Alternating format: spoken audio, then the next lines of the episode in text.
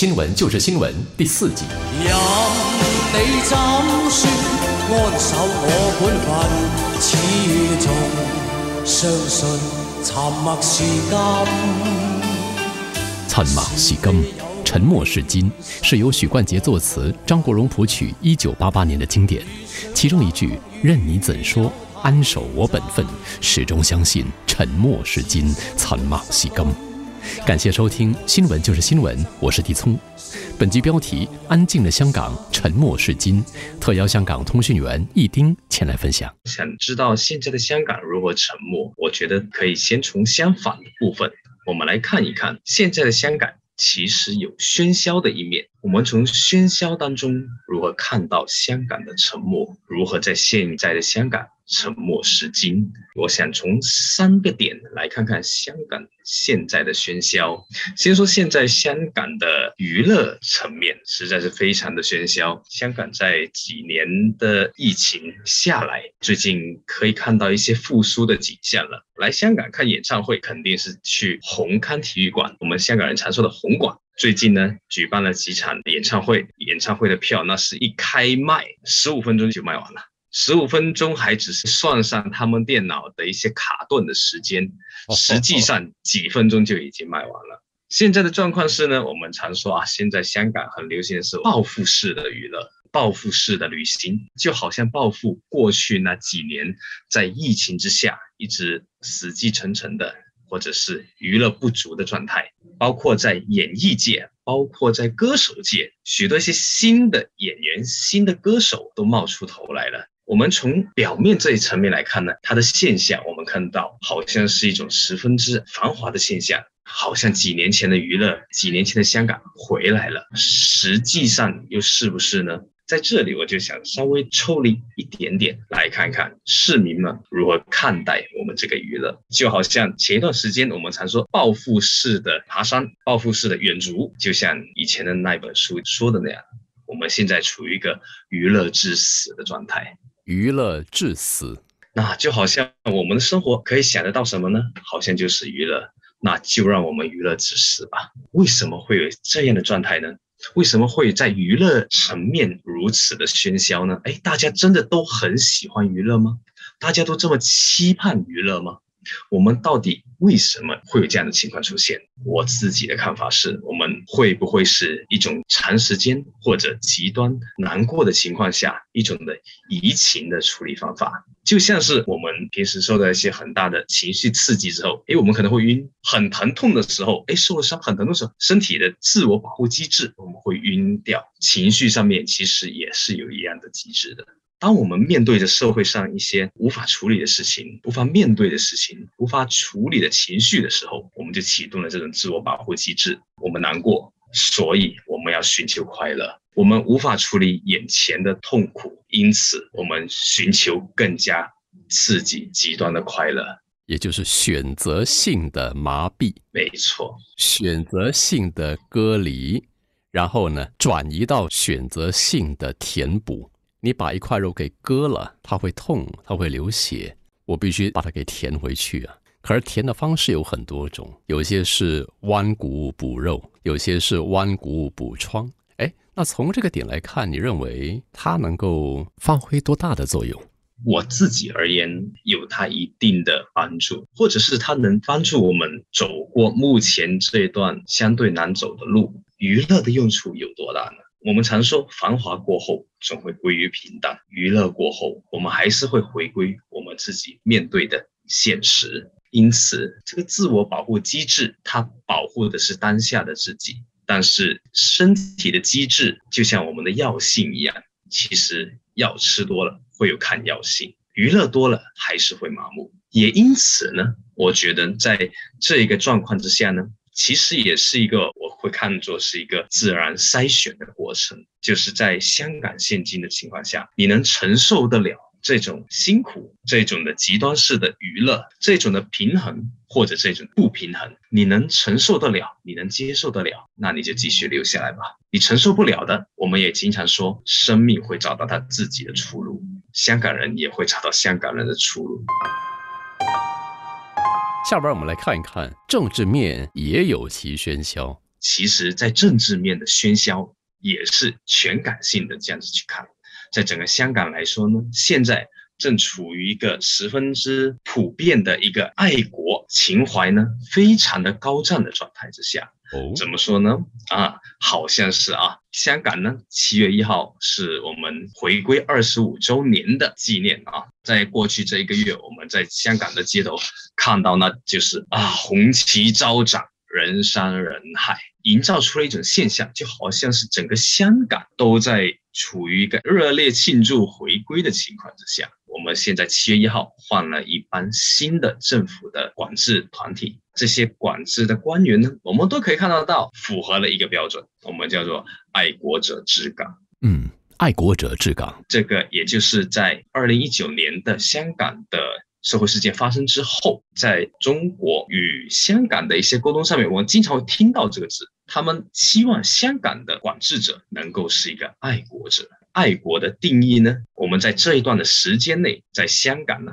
我们就好像是喧嚣成上一样，就把我们香港与中国的关系挂在口边了。香港与中国的地位呢，与过去的二十多年又好像有那么一点点不一样了。在政治层面呢，香港的政治发生的声音呢，好像也有一点点改变了。过往香港自回归以后，高层的管制团体一般呢，简单来分，会叫文官与武官的话呢，基本上都集中在文官那一方面。基本上都是文官、政务官，像有处理经济比较多的，或者是民生政策比较多的。最近的这一次，香港官员的一些的改变之上呢，哎，我们能看得到比较简化的这样形容，五官当权的一些情况呢，哎，就比较明显了。现在的香港特首李家超先生，那他也是五官出身的，甚至重要的一些官位之上呢，也都是五官出身的人。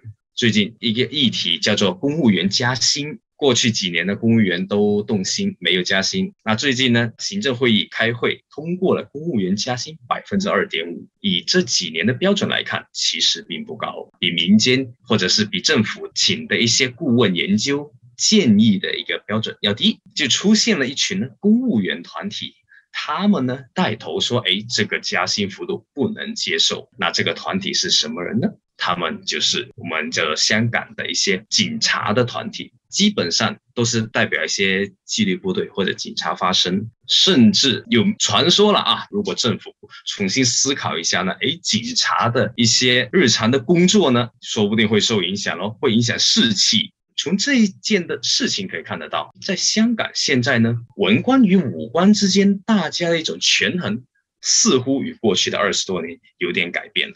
某一些人的声音好像比较大。